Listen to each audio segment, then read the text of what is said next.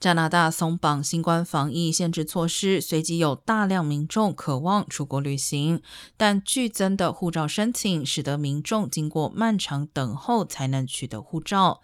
有数百人更为此在蒙特楼户外扎营，类似的场景更在加拿大全国各地上演。